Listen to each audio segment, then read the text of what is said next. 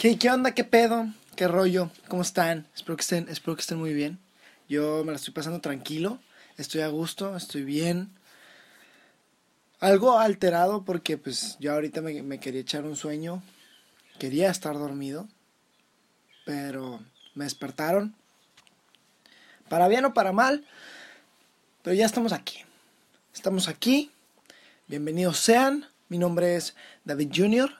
Estás en el podcast de la mente de David Jr. Y el día de hoy vamos a hablar de uno de los aprendizajes, uno de los puntos de vista que más me ha traído conflictos, en los que más me he visto en debate, en pláticas.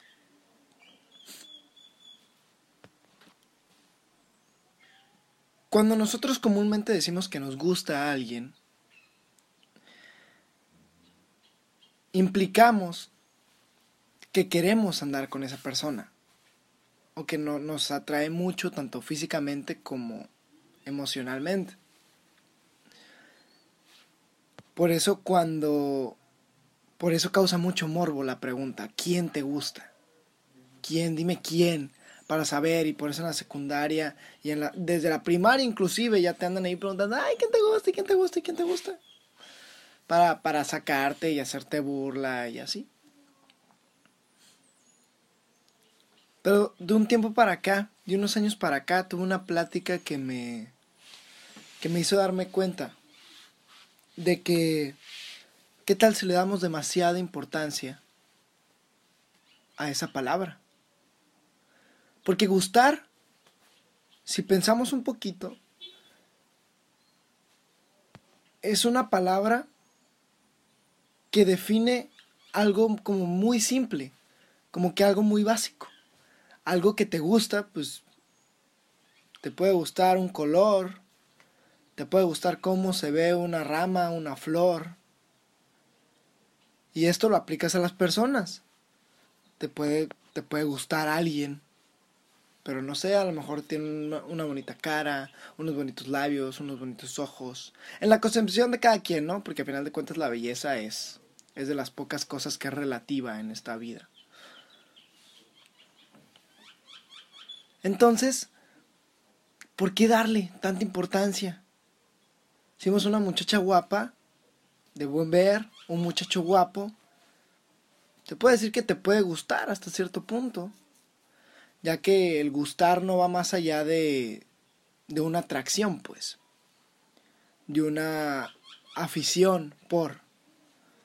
Entonces, siento yo que mucha gente, por no decir que la gran mayoría, le da demasiada importancia a esa palabra, y la entiendo, porque suena como, pero muchos se excusan diciendo, no, es que nada más me atrae.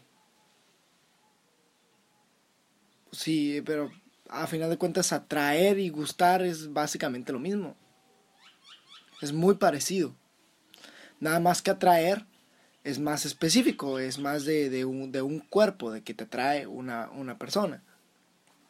Y gustar está más abierto a que te puede gustar. Así como te gusta una persona, te puede gustar una palmera pero por el simple hecho de gustar, así, tan sencillo como eso.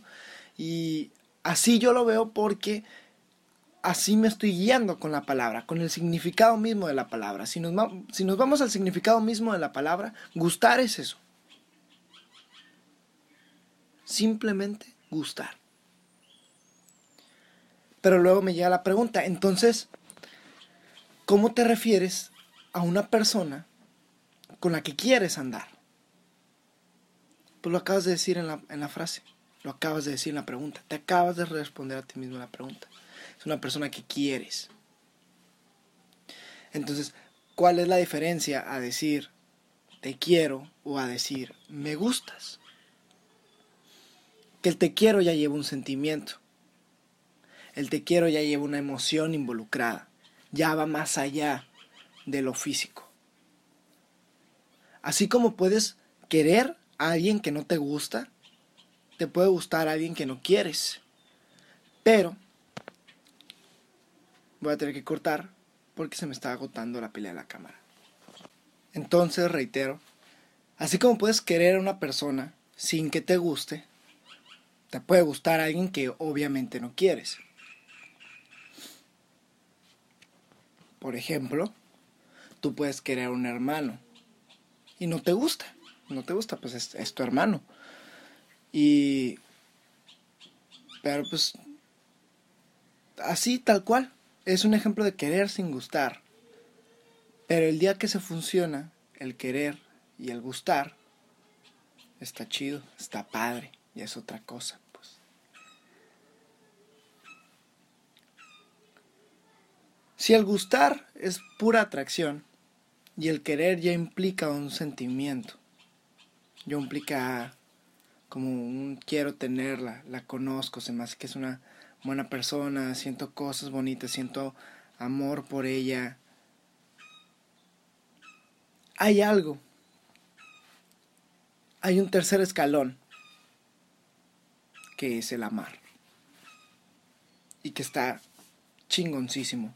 Para mí el amor, el decir te amo, es, es una palabra muy fuerte, es una palabra muy cabrona. Que es cuando conoces a una persona tanto que hasta su... la conoces hasta en su peor versión, con sus peores cosas, con todas sus mierdas, y aún así a final de cuentas la quieres. La quieres, la, la amas. Que no te imaginas una vida sin esa persona. Yo sí, obviamente, yo amo a mis papás y amo a mis hermanos no sé, no sé qué sería de mi vida con ellos, o sea, sería sin ellos, perdón. No sé qué sería de mi vida sin ellos, sería una cosa completamente distinta.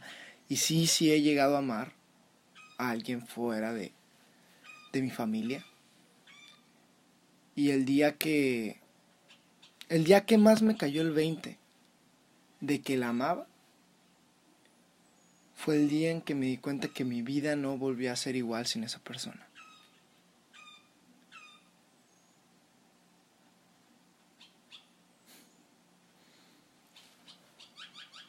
Ahí fue uno de los días que más me di cuenta